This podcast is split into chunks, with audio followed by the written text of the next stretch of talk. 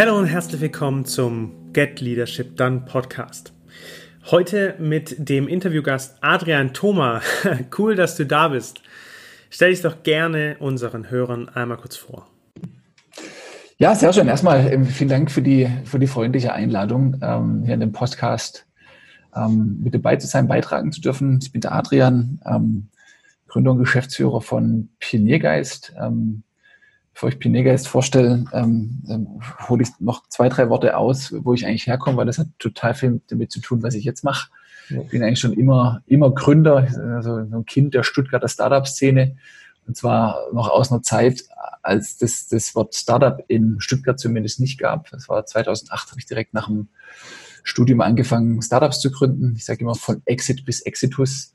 Ähm, alle Perspektiven eingenommen. Ähm, so die Success Story war die Firma Simple Show, ähm, die war, ähm, ähm, bei der wir das Thema ja, Erklärvideos, so ich würde sagen, salonfähig gemacht haben, mhm. ähm, die wir dann auch verkauft haben, also im Bereich Education, EduTech. Ähm, und äh, genau 2013 ähm, war für mich so ein, so ein, so ein, so ein Wendepunkt. Ähm, zum einen irgendwie dann frisch verheiratet, frisch das erste Kind, was ja auch nochmal so eine so neue Perspektive auf das Leben, was mich eigentlich erreichen gibt. Ähm, zum anderen eine Firma verkauft und zum dritten äh, eine andere Firma quasi fast vor die Wand gefahren und äh, kurz mhm. vorm Exitus ausgestiegen. Also das heißt reich an Erfahrung und, äh, und, äh, und Lebenswende. Und habe dann meinen jetzigen Partner, den Winfried, kennengelernt, ähm, der damals ähm, so, ich würde sagen, aus dem schwäbischen Mittelstand ähm, rauskam, ähm, lange Zeit bei Trumpf, verschiedene Führungspositionen, dann nochmal Geschäftsführer von so einer mittelständischen Unternehmensgruppe, also so äh, schwäbische Weltmarktführer, Hidden Champions ist so seine DNA. Und wir kamen zusammen, ähm, so ich würde sagen, mit so einer Mischung aus ähm, Experimentierfreude, was man in diesen unterschiedlichen Erfahrungen ähm, mit Startup und Corporate gemeinsames machen könnte. Mhm. Ähm, und das aber so gepaart mit der Sorge um die Region, mit Region meinen wir natürlich immer irgendwie so die Region Stuttgart, ähm, der wir beide leben, aber irgendwie auch sinnbildlich dafür eben auch so für ganz Baden-Württemberg, ähm, aber auch irgendwie so Deutschland, Zentral- Mitteleuropa, also so verschiedene Zwiebelschichten. Und äh, die Sorge eben, ähm, dass, äh, dass wir, es gab mal so eine schöne Studie um die Zeit, die hieß, zu gut, um zu den Besten zu gehören. Also sozusagen sich dann eine Region aus den, den Lorbeeren der Vergangenheit ausruht und zu satt ist und zu unbeweglich und äh, äh, und sozusagen nicht mehr Schritt halten kann mit den dynamischen Bewegungen am Weltmarkt. Und das hat uns getrieben, Pioniergeist ins Leben zu rufen. Mhm. Wir wussten damals noch nicht, was rauskommt. Ähm, aktuell verstehen wir uns als Innovationsökosystem. Ähm, das heißt, wir ähm, kümmern uns, dass ähm, ähm Unternehmerpersönlichkeiten, ähm, investmentreife Wachstumsunternehmen und eine, äh, wir sagen immer, peer-driven Community hier entsteht, um einfach ähm, ähm, Stuttgart, äh, Baden-Württemberg auf die ähm, Innovationslandkarte zu bringen. Das machen wir jetzt seit, wie gesagt, seit sieben Jahren. Ähm, haben wir als Kunden etablierte Unternehmen, für die wir Ausgründungsprojekte begleiten, aber eben auch interne Führungs, sozusagen Führungskräfteentwicklungsprogramme machen, haben wir als Partner Universitäten und Hochschulen, bei denen wir darauf einzahlen, dass deren Top-Teams, äh, denen sozusagen denen es noch besser gelingt, investmentreif zu werden, Investment zu bekommen. Ähm, und zum Dritten arbeiten wir mit ähm, Investoren zusammen, immer wenn es darum geht, halt wirklich auch an den rele relevanten Dealflow ranzukommen. Und ähm, genau, von daher haben wir da eine ganze Reihe von Aktivitäten und ähm, entwickeln ein Innovationsökosystem. Mega, mega. Und das jetzt seit sieben Jahren. Kannst du denn einen Blick geben, so was in den sieben Jahren so auch ein bisschen passiert ist oder wo mhm. denn auch deine äh, Meilensteine waren? Ja, also ich, ich würde sagen, eigentlich sind wir, ähm, ähm, ich würde sagen, wie so das, das typische Startup. Wir sagen immer, ähm, wir sagen immer, so Startup hat irgendwie so verschiedene, sozusagen auch ähm, Reifegrad-Dimensionen. Mhm. Also wenn ich mir ein Startup anschaue, schaue ich immer auf drei Dinge. Das eine ist so ähm, Technologie, also ähm, sozusagen wie skalierfähig ist was, wie gut ist es geschützt, wie sozusagen wie schnell kann sowas auch irgendwie eine große Anzahl von Nutzern ähm, adoptieren. Also Technologieperspektive, dann gibt es eine Geschäftsmodellperspektive. Also die Frage, für wen schaffe ich eigentlich Wert, was sind meine Kunden, wie habe ich eine Erlösstruktur? Und die dritte Dimension ist so die Teamdimension. Also irgendwie, wer ist das Team, wie arbeiten die zusammen, was treibt die an? Und, ähm, so, und äh, ähnlich könnte man auch sagen, dass sozusagen, dass man Digitalisierung in diese drei Kategorien, in Technologie, Geschäftsmodelle und Team bzw. Kultur einteilen könnte. Ähm, und was wir sehen, dass sozusagen oftmals irgendwie Startup- und Digitalisierungsprojekte genau in der Reihenfolge angegangen werden. Das ist nämlich die falsche, nämlich man fängt mit einem Technologievektor an, sagt, okay, lass uns irgendwas mit Blockchain machen. So, und dann überlegen, so, und so, wer könnte ein Kunde sein, an wen können wir es verkaufen? Und am Ende dann die Frage so, und wer macht es eigentlich? und gute Startups, oder ich würde sagen, so der normale, eigentlich so der normale und damit aber auch weniger planbare Weg ist halt eben andersrum. Das heißt, fängt eigentlich mit dem Team an. Und so, wer, wer kommt da zusammen, was sind die Motivationen, was will man erreichen, so was, was, was treibt einen da an? Dann irgendwie so mehr oder weniger die nahtlose Übergabe so, und was machen wir jetzt mit diesem Team und für wen können wir Wert schaffen, wo treibt es uns eigentlich hin, was für eine Kundenbeziehung wollen wir aufbauen? Und dann am Ende sozusagen die Frage so, und wie können wir das Ganze technologisch oder sozusagen so absichern oder umsetzen, dass es eben nicht nur einmal funktioniert, sondern wir sind alle nach Steve Blank im Startup ist auf der Suche nach einem skalierbaren, wiederholbaren und rentablen Geschäftsmodell, also dass man es nicht nur einmal machen, sondern auch öfters so, und sich dann anschließend mit der Frage beschäftigt. Und Winfried und ich waren 2013 quasi sozusagen nur Team. Also es gab nur uns beide. Ja. Und irgendwie ganz viele Gespräche über was wir machen wollen und haben sozusagen auch nie angefangen, irgendwie Produkt zu designen oder Lösungen zu bauen, sondern haben uns von vornherein irgendwie in diesen Markt reinbegeben, haben zugehorcht, haben ähm, am Anfang auch, ähm, wir sagen immer im Nachhinein war das bezahltes Customer Development, wie man so schön sagt. Ähm, ähm, damals haben wir das Beratungsgeschäftsmodell genannt. Das heißt, wir haben uns beide sozusagen ähm, in Projekte reingegeben und da ähm, ähm, Tagessatz oder zeitbasiert ähm, dann mhm. abgerechnet, konnten dabei eben aber auch wahnsinnig viel lernen und haben dann mit Startups zusammengearbeitet, wo es immer darum ging, so wie, so wie kommen wir auf eine neue, auf die nächste Entwicklungsstufe, ähm, auf die nächste Investitionsstufe, sozusagen, wie kommen wir an Investoren ran, haben aber auch ganz viel mit Unternehmen zusammengearbeitet. 2013 muss man sich vorstellen, so ist eigentlich noch gar nicht so lange her. Gleichzeitig war das noch sozusagen vor dem Startup-Hype, vor auch der großen mhm. Digitalisierungswelle. Ähm, damals war noch nicht klar, dass irgendwie jedes Unternehmen größer 1000 Mitarbeiter irgendwie in Startup Scout beschäftigt oder Startup Labore oder Innovationslabore äh, unterhält. Und das war aber super spannend, weil damit konnten wir ganz früh einfach schon sozusagen die Menschen im Unternehmen identifizieren, die ähm, super früh das Thema einfach schon auf dem Schirm hatten mhm. und von denen lernen und mit denen lernen und gemeinsam Wertbeitrag leisten. Und äh, genau von da würde ich sagen, war das ähm, am Anfang stark geprägt von einem von einem Lernen, bis wir dann irgendwann mal hatten wir dann so ein erstes, in Anführungsstrichen, Produkt, ähm, sozusagen ein eigenes Programm durchgeführt haben. Das war dann 2016. Mhm. Ähm, dann haben wir auch erst gegründet. Also wir haben 2000, Ende 2015 haben wir erst gegründet, also irgendwie so zwei Jahre lang sozusagen reine Discovery ja. ähm, und, und dann erst sozusagen, okay, jetzt lass uns gründen und jetzt wissen wir auch, was wir machen. Das würde ich heute eigentlich auch jedem Startup empfehlen, weil irgendwie so gegründet ist halt immer schnell. Wenn man dann aber nach einem halben Jahr merkt, es tut dem Team nicht oder wir haben die Anteile falsch verteilt oder wir wollen eigentlich ein ganz anderes Geschäftsmodell machen, so ist immer, ist immer halt schwierig, sowas wieder aufzulösen. Mhm. Das heißt, lieber später gründen und dann halt wissen, mit wem und wozu. Wir haben dann genau zwei Jahre später gegründet, weil wir dann quasi das erste Produkt hatten. Das war damals das Programm Activator. Mhm. Äh, weil wir gemerkt haben, dass in so einem Beratungsmandat hast du halt, kommst halt immer an den Punkt, wo du halt nicht mehr sozusagen, wo es nicht mehr in deiner Hand liegt, ja, wo, du, wo du sozusagen, wo deine Wirksamkeit auch endlich ist. Und wir haben gemerkt, wir müssen, wir, wir konkurrieren auch sozusagen jetzt negativ gesprochen immer mehr mit unseren Auftraggebern. Ja, wir sind keine Berater, sondern eigentlich sind wir sozusagen, eigentlich sind wir so, so wie, wie so Co-Founder auf Zeit. Und mhm. das hat von, von der Rolle her immer, also das war eben nicht immer einfach, ja, weil wir uns da auch nicht sozusagen aus dem unternehmerischen Drive raus so haben wenig aufhalten lassen, uns auf die Beraterrolle zurückzuziehen. Da wo andere sagen würden, super, ich will da gar keine Verantwortung übernehmen, ich will nur beraten. So, da mhm. haben wir immer gesagt, Herr mit der Verantwortung, wir wollen hier in die Ergebnisse rein. Ja, okay, quasi. Und, ähm, das war dann, bitte? Ja quasi Co-Gefounderte war mit in der Geschäftsführung.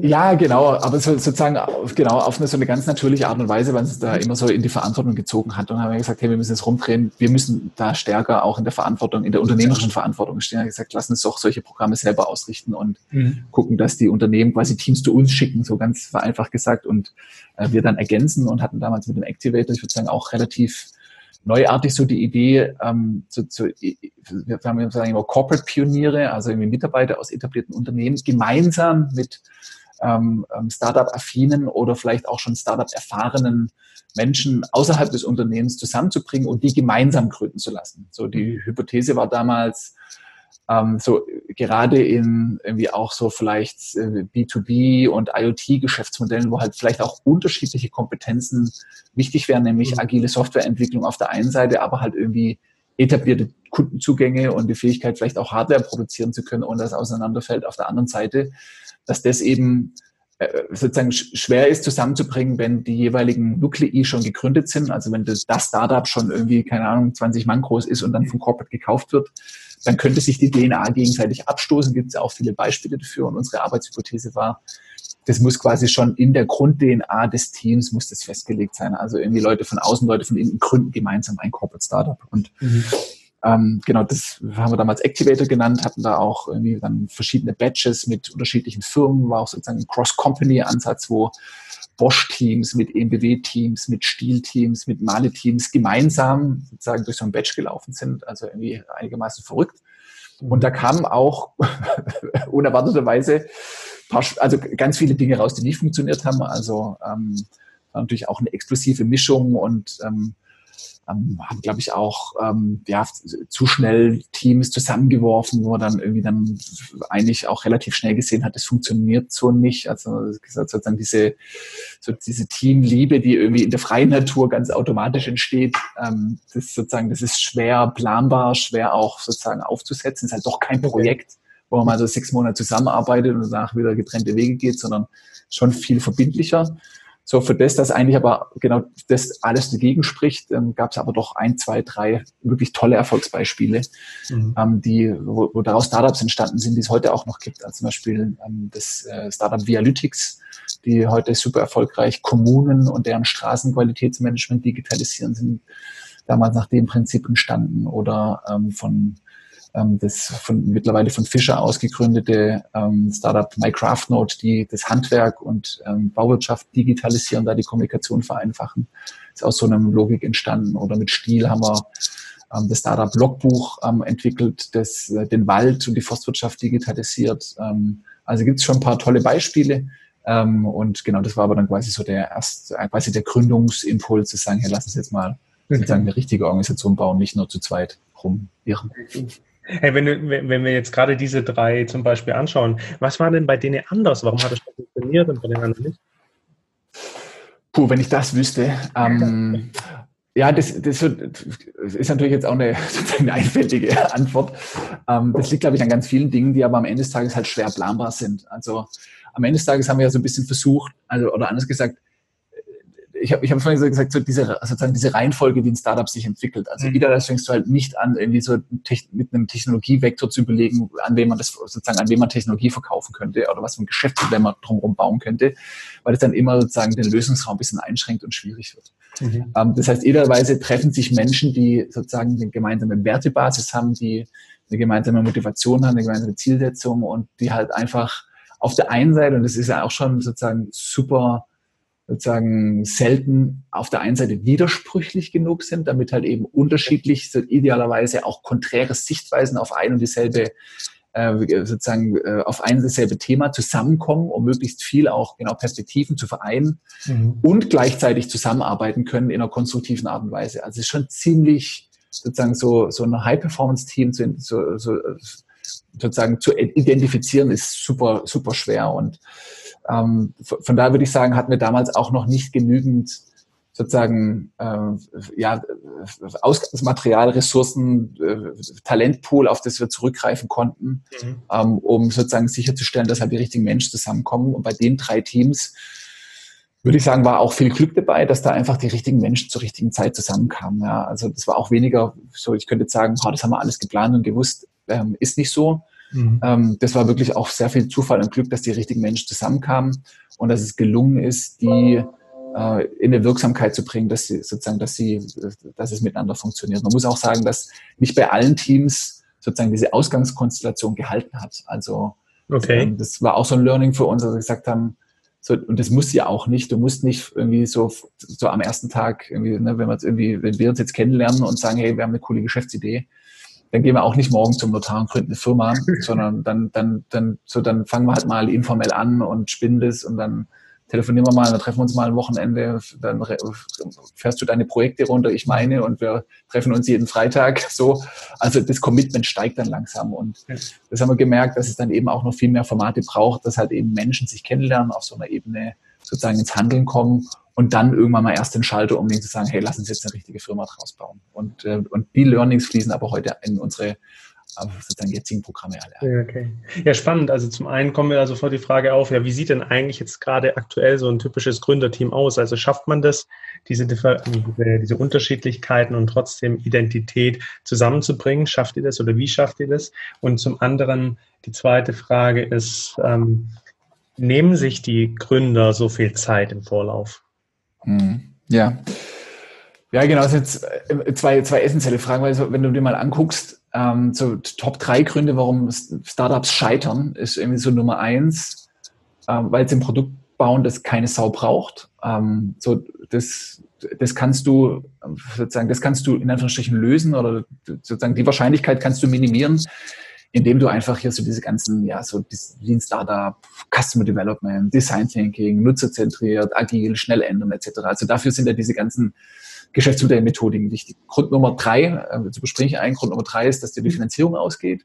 Ja. So, das kannst du lösen, indem du halt einfach äh, weitsichtig äh, das Thema einfach planst und ein gutes Netzwerk hast, irgendwie in ein Acceleratorprogramm oder Inkubator gehst oder irgendwie Menschen kennst, die wiederum Menschen kennen. Also so denke ich, ist eher so ein Netzwerkthema und vielleicht auch eine Frage der Validität des, des Geschäftsmodells.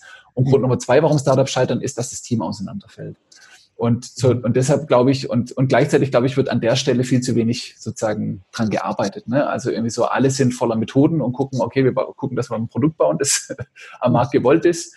Und also das Thema Fundraising gibt es auch genügend Literatur und irgendwie Tipps, wie so wie man irgendwie einen Businessplan schreibt und Pitch Deck und so. Und gefühlt fällt das Thema Team, so ist zumindest meine Wahrnehmung, oftmals so ein bisschen hinten runter. Und gleichzeitig ist es halt Grund Nummer zwei, warum Startups scheitern. Und deshalb, ähm, das, ist, das ist schon so sozusagen auch der Fokus von uns, von Pioniergeist, dass wir sozusagen davon einfach überzeugt sind, dass die Basis für alles ist das Team und deshalb kannst du da eigentlich gar nicht genug rein investieren, irgendwie ein hochperformantes, gutes Team aufzustellen. Und ähm, ehrlich gesagt, glaube ich, wird es aber, das war so deine zweite Frage, viel zu oft einfach den Zufall überlassen, ja, dass man ja. irgendwie strukturiert am Geschäftsmodell arbeitet und dann irgendwie noch OKRs macht so und so auf der Ebene irgendwie so gut unterwegs ist, aber dann halt vergisst, dass da irgendwie auch eine Beziehung ist, die halt gepflegt werden muss, in die man investieren muss, genauso wie ich in Kunden investieren muss, in Mitarbeiter investieren muss, muss ich halt diese Co-Founder-Beziehung investieren und ähm, und äh, äh, mir idealerweise professionelle Unterstützung holen, wie ich es bei den anderen Themen eben auch mache. Mhm.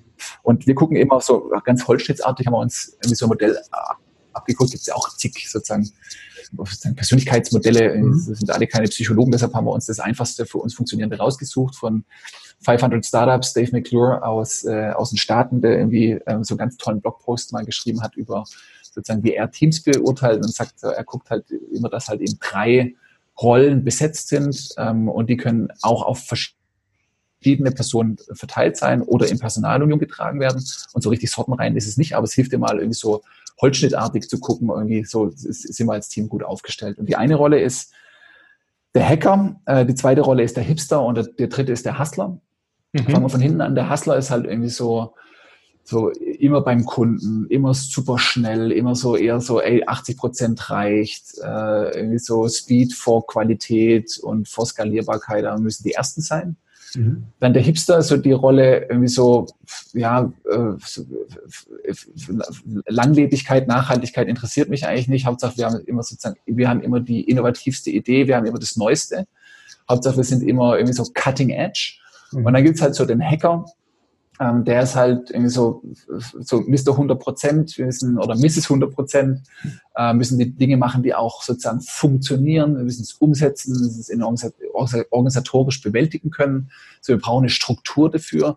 Das sind so eigentlich die drei Typen, auf die wir, auf die wir immer schauen. Und ähm, so das, das hat grundsätzlich mal nichts mit sozusagen der fachlichen Kompetenz zu tun. Natürlich gibt es dann eine, häufig eine Überschneidung, dass halt irgendwie der Hustler ist halt eher so der Finanzguy und der CEO-Guy, der Hipster ist halt eher so der Produkt, der Design-Guy und der sozusagen der, der Hustler, äh, der Hacker ist halt oftmals so äh, der oder diejenige, die für Software zuständig ist oder die, ja, äh, genau, die, die Plattform. ähm, ist aber eigentlich getrennt sozusagen von einem, ähm, von einem, oder idealerweise ist es auch getrennt von einem fachlichen Profil. Also mhm. nichts besser als ein Taggy, äh, der oder die halt Hustler ist und gern beim Kunden sitzt, ja. so, und von daher gucken wir uns vor allem diese Kompetenzprofile an, diese drei, und wenn die, wenn da was fehlt, dann ist unsere Aufgabe in allen Programmen dann auch dafür zu sorgen, dass sich entweder diese Kompetenz entwickelt mhm. ähm, oder und oder dass man schaut, so wie könnte man die Lücke füllen. Ja, spannend. Das ist ja so eine Art Ersttypisierung, wie du dann gesagt hast, so ein Holz äh, grob schnitzen. Ähm, ja. Das, ist, das schafft ja erstmal ein Bewusstsein bei vielen Leuten, weil ja, ja auch, weil ja auch vielen Leuten das gar nicht so bewusst ist, dass das, also man kann es lesen, ja, Team auseinanderfällt, ja, das passiert mir doch nicht.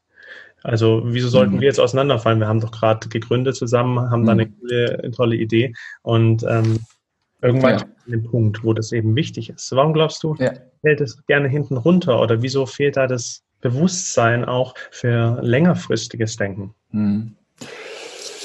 Ähm, das ist eine gute Frage. Ich glaube, also so, ich, ich habe so eine Vermutung, dass es vor allem auch in unserem sozusagen bei, bei, sozusagen bei uns hier in unserem Wirkraum im Südwesten Deutschlands irgendwie äh, ist es halt so ein weiches Thema. Ne? So, mhm. Das ist halt nicht wichtig genug. Und so, wir sind das Land der Tüftler und Denker und das spricht ja auch immer im sozusagen im Singular, so der, der Robert Bosch, der lange genug irgendwie in seiner Werkstatt vor sich hin tüftelt und okay. denkt, bis er dann irgendwann mal sagen rauskommt und den Zünder der Welt präsentiert und so und das ist so die Vorstellung und also immer sehr ich würde sagen, wir haben so ein sehr technokratisches Verständnis, mhm. sozusagen auch was Digitalisierung angeht. Und das ist da immer so irgendwie so Digitalprozesse und Software und Technologie und das ist schon alles richtig.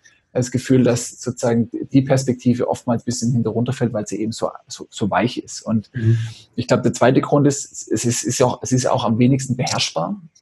Ähm, bei Technologien kann ich im Zweifel einkaufen äh, für Innovation, Geschäftsmodell, für diese zweite, äh, ähm, ähm, ähm für diese zweite ähm, Perspektive. Ähm, gibt es Methoden, gibt es Frameworks, gibt es Prozesse, Innovationsprozesse, kann ich auch planen. So, aber Teams kann ich halt schwer planen, so auch aus einer sozusagen Management- oder äh, ja, Betreiberperspektive. Das ist sozusagen das Unplanbarste, das, wo es vielleicht auch am ehesten auf so Gut-Feeling und äh, so, solche weichen Dinge einfach ähm, ähm, ankommt. Mhm. Ähm, das ist ein Erklärungsversuch, ich weiß nicht, ob das die finale Antwort ist. Ähm, mhm. Ähm, ich, ich, glaube, es wird halt dann sozusagen, man, wahrscheinlich geht, auch, geht es auch gar nicht anders, als da über Erfahrung zu lernen. Ja. Weil sozusagen wir wissen alle, ähm, so, so gut Wetterfußballer ist das eine, aber so, wenn es halt mal wirklich so ein Kampfspiel geht, dann zeigt sich der Charakter. Und, äh, und äh, so Teams zerfallen oder wachsen durch Krisen und nicht, wenn es gut läuft. Also ich habe das schon total oft gesehen, dass sagen, erfolgsverwöhnte Startups eigentlich noch so als Team gar nicht so richtig zusammengewachsen sind. Mhm. So und genau, so der Krise als Chance zu nehmen. Also irgendwie, du bist kurz vor der Insolvenz oder ähm, dein, dein wichtigster Mitarbeiter, wichtigste, wichtigste Mitarbeiterin hat gekündigt oder irgendwie größter Kunde springt ab oder irgendwie äh, du hast, du bist im Event-Business und Corona bricht aus. So, also wirkliche Krisen äh, sind eigentlich eine super Chance, um rauszufinden, so wie steht es denn um die Qualität des Teams, weil entweder es zerbricht ähm, und dann sozusagen zahlt es auf die Statistik ein, das ist Grund Nummer zwei. äh, meistens zahlt das Scheitern, wegen des, wegen, weil das Team auseinanderfällt. Ähm, oder es wächst dran und geht äh, gestählt daraus hervor und entwickelt diese Resilienzfähigkeit, die es halt eben ständig braucht und ständig neu unter, unter, unter Probe gestellt. Ja, diese Krisen, die helfen natürlich total. Was brauche ich denn auch in diesen Krisen dann, um auf den Punkt zu kommen? Weil da kann ich mir auch erklären, ja gut, ich war im Marketing zu wenig, jetzt kommt dieser mhm. Coronavirus. Also wann oder was brauche ich dafür, um diesen Blick nach innen zu richten in mein Team oder dass wir da was tun müssen? Ja. Genau, ich glaube, das hat total viel mit der, genau, mit der Sensibilisierung der persönlichen Erkenntnis zu tun, ähm, weil sozusagen, so wenn man merkt, sozusagen, man muss am Team arbeiten, gibt es ja auch wiederum entweder Formate sozusagen als Gründerteam, wie man sich dem stellt äh, und sozusagen auch diese kollaborative Fähigkeit entwickelt, obwohl man vielleicht auch grundverschieden ist. Mhm. Ähm, dort kann man sich Coaching-Hilfe holen, indem man sagt, hey, und das ist sozusagen, ich, ich kenne viele super erfolgreiche Startups, die äh, oder ich würde es anders formulieren, ich, ich kenne eigentlich so, so gut wie, also ich kenne eigentlich kein erfolgreiches Startup oder erfolgreiches Team, das nicht in irgendeiner Form sozusagen externe Hilfe hat, ähm, um am Team zu arbeiten. Also irgendwie zu sagen, man hat einen Coach oder irgendwie ein, oder ist vielleicht auch in einer Peer-Learning-Gruppe, irgendwie in der Startup-Szene gibt es äh, die Entrepreneurs Organization, äh, weltweites Unternehmernetzwerk, das eben lokal eben immer ein vertrautes Set an Unternehmern, Unternehmerinnen zusammenbringt in kleinen Gruppen, die sich dann auch stark in so, einer, in so einem Peer-Mentoring ähm, gegenseitig unterstützen. Ähm, also ich, so, ich, ich würde sagen, das ist irgendwie so ein Reifeprozess, in dem Teams durchgehen, dass sie irgendwann mal erkennen, hey, hier ist ein Asset, dass wenn wir es nicht pflegen, äh, uns nicht dabei unterstützen, am Ende erfolgreich zu werden. Weil ich glaube, dass sozusagen, äh, sozusagen unternehmerisches Wachstum, also äh, Impact, Umsatz, Mitarbeiter, Firmengröße, was auch immer, mhm. immer verbunden ist mit persönlichem Wachstum der Gründerteams. Da gibt es einen direkten Link. Und das ist ein Asset, das ich genauso pflegen muss wie meine Marke, wie meine, sozusagen, wie meine Organisation, wie mein Kundenverhältnis etc. Okay, sehr spannend, ähm, dass die persönliche Entwicklung da auch von Gründerteam eine enorme Rolle spielt. Jetzt gibt es ja auch äh, Gründerteams oder, oder ähm, ähm, Startups, die gewachsen sind, die sich dann Führung von außen einkaufen oder die sich also tatsächlich Personen einkaufen, die dann die Führung übernehmen. Was ist da deine Erfahrung oder dein Gedanke dazu? Äh, nur, dass ich, um sicher zu gehen, dass ich die Frage richtig verstanden habe, du meinst, wenn sozusagen ein Gründerteam sagt, äh, wir holen uns jetzt irgendwie, äh, den, irgendwie so die, die Google-Gründer, die dann den Eric Schmidt als gestandenen Manager mit dazu genau. holen, um genau. das Wachstum zu be ja. bewältigen. Ja, ähm, puh, ähm, also grundsätzlich würde ich sagen, ist es, eine, ist es eigentlich ein Zeichen von Stärke. Ähm, mhm. So, weil ich glaube, dass du ähm, sozusagen, dass so, so ein Startup ja auch relativ schnell, wenn es wächst, auch so sozusagen so kritische Unternehmensstati durchgeht. Also es ist ein Riesenunterschied, ob man jetzt zu fünft oder zu fünfzehnt ist. Ähm, also gerade so, ne, das ist quasi dann auch so, so, so ein äh, das, ist, das ist ein krasser Schritt. Der Schritt zwischen dann, ich würde sagen, 40 und 50 ist nicht so groß wie der zwischen 5 und 15. Also es gibt so ein paar magische Grenzen. Mhm. Ähm, und äh, sozusagen ab einer gewissen Größe dann zu sagen, so jetzt brauchen wir Fähigkeiten, die wir möglicherweise als Gründer so nicht haben oder nicht haben wollen. Kann ja auch sein, ich kenne total viele ähm, Gründer, die sagen, boah, ey, ich so das wird mir zu groß, das ist nicht mehr mein Business, da suche ich mir jemand, ich will wieder sozusagen, ich will wieder das, das Fünf-Mann-Team mhm. aufbauen. Ähm, dann würde ich sagen, ist es grundsätzlich eine, ein Zeichen von Stärke und sozusagen ich weiß, was ich kann und was ich nicht kann und äh, äh, wo es mich hinzieht und wo es mich eben nicht hinzieht. Und sozusagen dieses Festhalten und sozusagen jeder Gründer muss in der Lage sein, so von null bis 10.000 Mitarbeiter ähm, sozusagen als CEO vorne dran zu stehen so, ich glaube, wenn man, wenn man sozusagen den Druck nimmt, so entspannt das Ganze. So. Und natürlich gibt's aber auch die, ich würde sagen, die Ausnahme Führungspersönlichkeiten, Naturtalente, ja. vielleicht auch Jahrhunderttalente, die halt so Jeff Bezos mäßig, ja, irgendwie so sowohl eingehen als cleverster Gründer der Geschichte, als auch als wahrscheinlich cleverster äh, irgendwie Manager eines äh, äh, Weltkonzerns mit gigantischen, also sozusagen, die halt alles können. Ja, da gibt's halt schon die absoluten Lichtgestalten. Mhm. Im Zweifel ist es aber nicht gesund, sich mit denen zu messen, ähm, weil es ziemlich unrealistisch ist, dass halt irgendwie, äh, dass es halt mehr als eine Handvoll Jeff Bezos-Typen auf der Welt gibt. Mhm. Und äh, genau, von da würde ich sagen, ist es grundsätzlich gut, da loszulassen und ich würde es als Stärke sehen. Mhm. Ähm, gleichzeitig habe ich auch, aber auch persönliche Erfahrungen gemacht, wie man es sozusagen, dass es halt auch dann, wenn man es nicht gut macht, auch schlecht laufen kann. Mhm. ähm, will jetzt nicht zu, zu detailliert drauf eingehen, aber wenn es eben nicht gelingt, sozusagen diese, sozusagen diese Kultur, diesen Nukleus, das, was die Gründer ausgemacht hat, das irgendwie zu vererben ähm, dann kann halt so eine, sozusagen dann, also wenn Kultur kippt, das ist wie so ein Teich, der da irgendwann kippt, ist halt schwer wieder zu beleben, ja. Und ähm, da kenne ich auch, wie gesagt, ähm, Beispiele, wo das nicht gut gelungen ist. Ähm, ähm, genau, von da würde ich sagen, grundsätzlich gut. Und dann aber eben sicherstellen, idealerweise kommt halt die Person auch aus dem Unternehmen raus oder sozusagen ist kulturell schon so nahe in dem, in dem Kosmos oder ist halt wirklich das Idealfit, dass es halt kulturell passt. Also auch da würde ich sagen, ähm, so äh, erst diesen kulturellen Teamfit sicherstellen und danach schauen, so und passt sozusagen, ist die Kompetenz die richtige? Im Zweifel kann man Kompetenz auch noch nachtrainieren.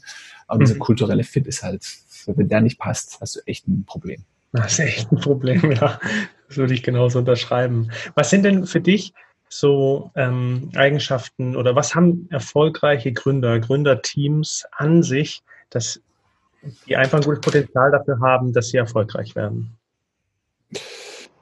Ähm, genau, ich, ich habe über das Thema nicht promoviert, bin auch kein, sozusagen eigentlich auch kein Experte auf dem Gebiet. Ähm, wir haben gerade äh, über unsere Gründermutter auch eine ganz spannende wissenschaftliche Arbeit, um genau der Frage nachzugehen. Was machen eigentlich gute Gründerteams aus und wie sind die sozusagen, ähm, wie sind die, wie müssen die aufgestellt sein? Und zwar schon in einem frühen Stadium, um später erfolgreich zu werden. Also von da kann ich jetzt nur so aus dem Bauch raus antworten. Ähm, wie gesagt, so nach was wir immer schauen aus der Erfahrung raus, ich so 80, 90 Teams betreut in den letzten Jahren, ähm, was immer sozusagen diese, diese ähm, äh, Diversität, also du musst sicherstellen, dass unterschiedliche Perspektiven zusammenkommen. Das ist eben diese Hacker-Hipster-Hustler. Mhm. Ähm, ähm, Logik, dass es sagen, so ein Startup, das irgendwie sozusagen das, äh, zwei Menschen gleichen Typus, im Worst Case auch noch gleicher fachlicher Qualifikation, das ist eigentlich so der, der Horror. Ja, und leider gibt es ja viel zu viele davon, vor allem wenn man an technische Universitäten guckt, äh, sind es halt oftmals dann die vier promovierten Ingenieure ohne Geschäftsmodell. Wenn man dann hingegen auf eine Wirtschaftsuni guckt, dann sind es halt irgendwie so die, die drei, vier Wirtschaftswissenschaftler äh, sozusagen mit PowerPoint, so das ist dann auch nicht. Also wie kriegst du diese unterschiedlichen sozusagen äh, so unterschiedliche Disziplinen in ein Team vereint? Das ist das eine. Das zweite, wonach wir immer schauen, ist äh, sozusagen Krisen, Krisen, ähm, sozusagen gab es schon mal Krisen. Äh, und wenn nicht, führen wir die herbei. Dafür gibt es die Programme. Also wir nutzen eigentlich unsere, sozusagen unsere Inkubations-, Beschleunigungs-, was auch immer, Begleit unternehmerischen Begleitprogramme eigentlich in der Regel klar dafür da, dass die sozusagen in die Traktion kommen und Kunden äh, sozusagen generieren, Ideen entwickeln, Produkte mhm. schrauben etc. Vordergründig, ähm, hintergründig gucken wir immer, dass wir die Teams unter Feuer stellen und sie in Krisen führen. Und dabei, ähm, genau das, was ich vorhin gesagt habe, lernen, wie sozusagen, wie funktionieren die unter Feuer, ähm, stehen wir das durch um sie dann idealerweise dann ein bisschen arg martialisch gestählt daraus hervorgehen zu lassen. Genau. Okay, aber es ist, ähm, ja, ist ja ein ja. Rahmen. Also es ist ja ein, ein, abgesicherter Rahmen mehr oder minder. Also da ist ja dann die Expertise auch bei euch da, um zu sagen, ja. okay, wir können euch noch ja. mal also genau so, ich würde sagen, so, hm, sagen wir so, so, so ganz der geschützte Raum ist es nicht. Also es ist nicht irgendwie so eine Trockenschwimmübung. Ich würde sagen, das ist schon Freischwimmen, aber es ist halt okay. noch der Bademeister da, der aufpasst, dass du nicht absaufst. Also so würde ich es vielleicht vergleichen. Aber also wir gucken natürlich schon, ich glaube schon, dass irgendwie Lernen oder sozusagen Krisen eigentlich nicht sozusagen, die kannst du eigentlich nur selbst erleben. Ne? Du kannst nicht sagen, hey, guck mal, hier ist eine Krise, schau das mal an, sondern du musst halt, du musst es am eigenen Leib spüren. Ja. Und da ist es schon so, dieses das Action Learning ähm, wird gern draufgeschrieben. Da, da glaube ich wirklich, ich glaube, du kannst da so auf zwei Arten lernen. Das eine ist Action Learning und das zweite ist Peer Learning, indem du dich halt mit Leuten umgibst, die sozusagen in einer ähnlichen Situation sind, sowas ähnliches schon mal mhm. erlebt haben. Und so sich die eigene blutige Nase zu holen, ist so wichtig mhm. für, das, für das Lernen im Startup-Umfeld. Und ähm, ähm, genau, und, da, und dann ist halt die Aufgabe des Programmbetreibers, des Mentors, wie auch immer man das sieht, dass es halt nur die blutige Nase ist und nicht der abgerissene Kopf. Also das ist halt eben keine, ja, das, genau, das ist halt, dass, das sozusagen, dass die sozusagen die Todesfallen umschifft werden, aber sozusagen ruhig ähm, in die eine oder andere kleine Falle reingetappt wird. Mega, hey, das sind tolle Erkenntnisse, tollen Mehrwert. Vielen Dank, Adrian, ähm, dass du auch hier beigetragen hast. Gibt es denn noch weitere Empfehlungen, die dir jetzt noch spontan kommen, die wir jetzt nicht angeschnitten haben, die du gerne noch weitergeben möchtest? Also ich, ich, ich, fand, ich fand deine Fragen super, weil sozusagen die gehen eigentlich schon in die Richtung. Das würde ich so immer so, wenn die so, also grundsätzlich würde ich sagen, wenn jemand so mit dem Gedanken spielt, ein Startup zu gründen, würde ich immer sagen, äh, die beste Antwort ist ja, mach's. also die beste Zeit zu gründen ist jetzt. Es war nie leichter, ähm, sozusagen Finanzierung zu bekommen. Wir haben eine, sozusagen eine massiv gut ausgebaute Förderlandschaft. Ähm, äh, es war noch nie einfacher, Ideen am Markt zu validieren, äh, weil eben sowohl im Softwarebereich, äh, wo, es klar ist, irgendwie so ganz gut ohne große Investitionen Dinge testen kannst, aber eben auch im Hardware-Bereich, im Infrastrukturbereich, im Platz. So überall gibt es irgendwie ganz coole, auch erprobte Vorgehensweisen, die man halt ohne massiven Kapitaleinsatz, ohne das Haus der Oma setzen zu müssen, ohne sozusagen zur Bank gehen zu müssen und irgendwie 100.000 Euro Kredit mit persönlicher Bürgschaft, sondern einfach sozusagen im Nebenerwerb, äh, als Wochenend-Hobby, als Feierabend-Startup, als äh, Gründung neben der Uni, neben Beruf, einfach Dinge anzutesten. Also es war noch nie besser zu gründen, noch nie einfacher zu gründen als jetzt. Oder auf jeden Fall machen. Ähm, und dann sozusagen ähm, drauf zu gucken, die erfolgreichsten Team Gründungen sind Teamgründungen. Ähm, da einen großen Wert drauf zu legen. Von daher bin ich super dankbar für deine Fragen, weil die schon genau in die richtige Richtung gehen. So, mhm. Technologie ist wichtig, ja. Ähm, Geschäftsmodell ist wichtig, absolut. Sonst wirst du keinen Investor bekommen. Aber wenn du, wenn sozusagen, wenn das Team nicht passt, hat man hinten raus immer Trouble. Das fällt auf die Füße, das äh, verursacht äh, Schmerzen, das, das geht ans Eingemachte, ähm, verursacht Lebenskrisen. Also die Teamfrage ist super wichtig nehmen. Ähm, äh, und alles andere ist auch wichtig, sollte aber danach kommen. Cool. Vielen Dank, ähm, Adrian, dass du hier beigetragen hast. Wie geht's denn bei, wie geht's denn jetzt bei dir aktuell noch weiter? Bei Pioniergeist oder auch beim Gründermotor bist du ja auch mit dabei. Welche Events stehen noch an oder genau. sich vielleicht noch mit dir connecten? Ja, super, super Frage. Also genau, sozusagen Gründermotor-Initiative gehört dazu Pioniergeist, ähm, sozusagen eins unserer, wir sagen immer, autarken Keimzellen. Äh, wir haben uns irgendwann mal entschieden, eben nicht zu sagen, so Pioniergeist ist äh, sozusagen äh, ähm, die eine Brand, über die wir alle Aktivitäten steuern, sondern bewusst gesagt, wir haben verschiedene Marken, die äh, zeigen teilweise 100 Prozent Töchter sind teilweise ähm, äh, Beteiligungsunternehmen von uns sind, mit denen wir eben auf diese dieses Ökosystem einzahlen. Das Gründermotor 1 davon, das wir zusammen mit Vektorinformatik aus Weidendorf initiiert haben vor ja, knapp zwei Jahren. Und sozusagen Zielsetzung ist, äh, Wissenschaft, ähm, etablierte Wirtschaft und Startup-Szene zu vereinen, zusammenzubringen, um ähm, die Gründerpersönlichkeiten und Wachstumsunternehmen von morgen aufzubauen und haben da jetzt ähm, aktuell ähm, äh, zehn Universitäten und Hochschulen als Partner, werden unterstützt von der Landesregierung Baden-Württemberg ähm, und haben jetzt zahlreiche Corporate-Partner und eine ganze Reihe von Investoren, äh, die sich nichts sehnlicher wünschen, als dass in Baden-Württemberg an den Hochschulen und Universitäten hierzulande äh, noch mehr Top-Teams rauskommen, die ähm, sozusagen in der Lage sind, schnell zu wachsen, zu skalieren und vor allem dann auch erfolgreich ähm, Finanzierung abzuschließen. Ähm, und da startet unsere dritte Runde. Wir nennen das Programm Meisterklasse. Also die Top-Teams der baden-württembergischen Universitäten und Hochschulen äh, kommen zusammen ähm, und werden von uns dann vier, fünf Monate so begleitet, dass sie am Ende tatsächlich auch finanzierungsreif sind und ähm, eine Finanzierung bekommen können, entweder über uns direkt, über unsere Partner Business Angels oder unsere angeschlossenen institutionellen oder ähm, Corporate VCs. Und da haben wir am 3. April in Stuttgart unser Launch-Event. Ähm, dort wird es auch einen Livestream geben und ähm, da lade ich zum einen alle Gründungsinteressierten ein, da vorbeizuschauen ähm, auf unserer LinkedIn oder Facebook äh, oder Instagram ähm, Aktivität vorbeizuschauen. Da wird das alles beworben und vor allem äh, Teams mit einem Studierenden-Background an der äh, Baden-Württembergischen Universität oder Hochschule ähm, sich das anzugucken. Gründermotor.io ist die Webseite und sich da im Zweifel zu bewerben. Gibt es auch tolle Preise zu gewinnen und wir suchen die besten Teams, um sie sozusagen aufs nächste Level zu schießen. Mega, vielen lieben Dank, Adrian. Ich habe unglaublich viele Dinge aufgeschrieben, die wir auch gerne in den Show Notes verlinken. Unter anderem ähm, natürlich Pioniergeist und das Event, das du jetzt gerade äh, angeteasert hast. Ähm, vielen Dank, dass du da warst. Ja, vielen Dank für das nette Gespräch. Hat große Freude gemacht. Ich schicke Grüße, schöne Grüße ins sonnige Bali und äh, hoffe, ihr seid, ihr bleibt verschont von, von irgendwelchen Virenattacken und schlechtem Wetter. Das kann ich auch nur nach Deutschland zurückgeben. Vielen Dank. Gut, also bis bald. Schöne Grüße. Ciao. Ciao.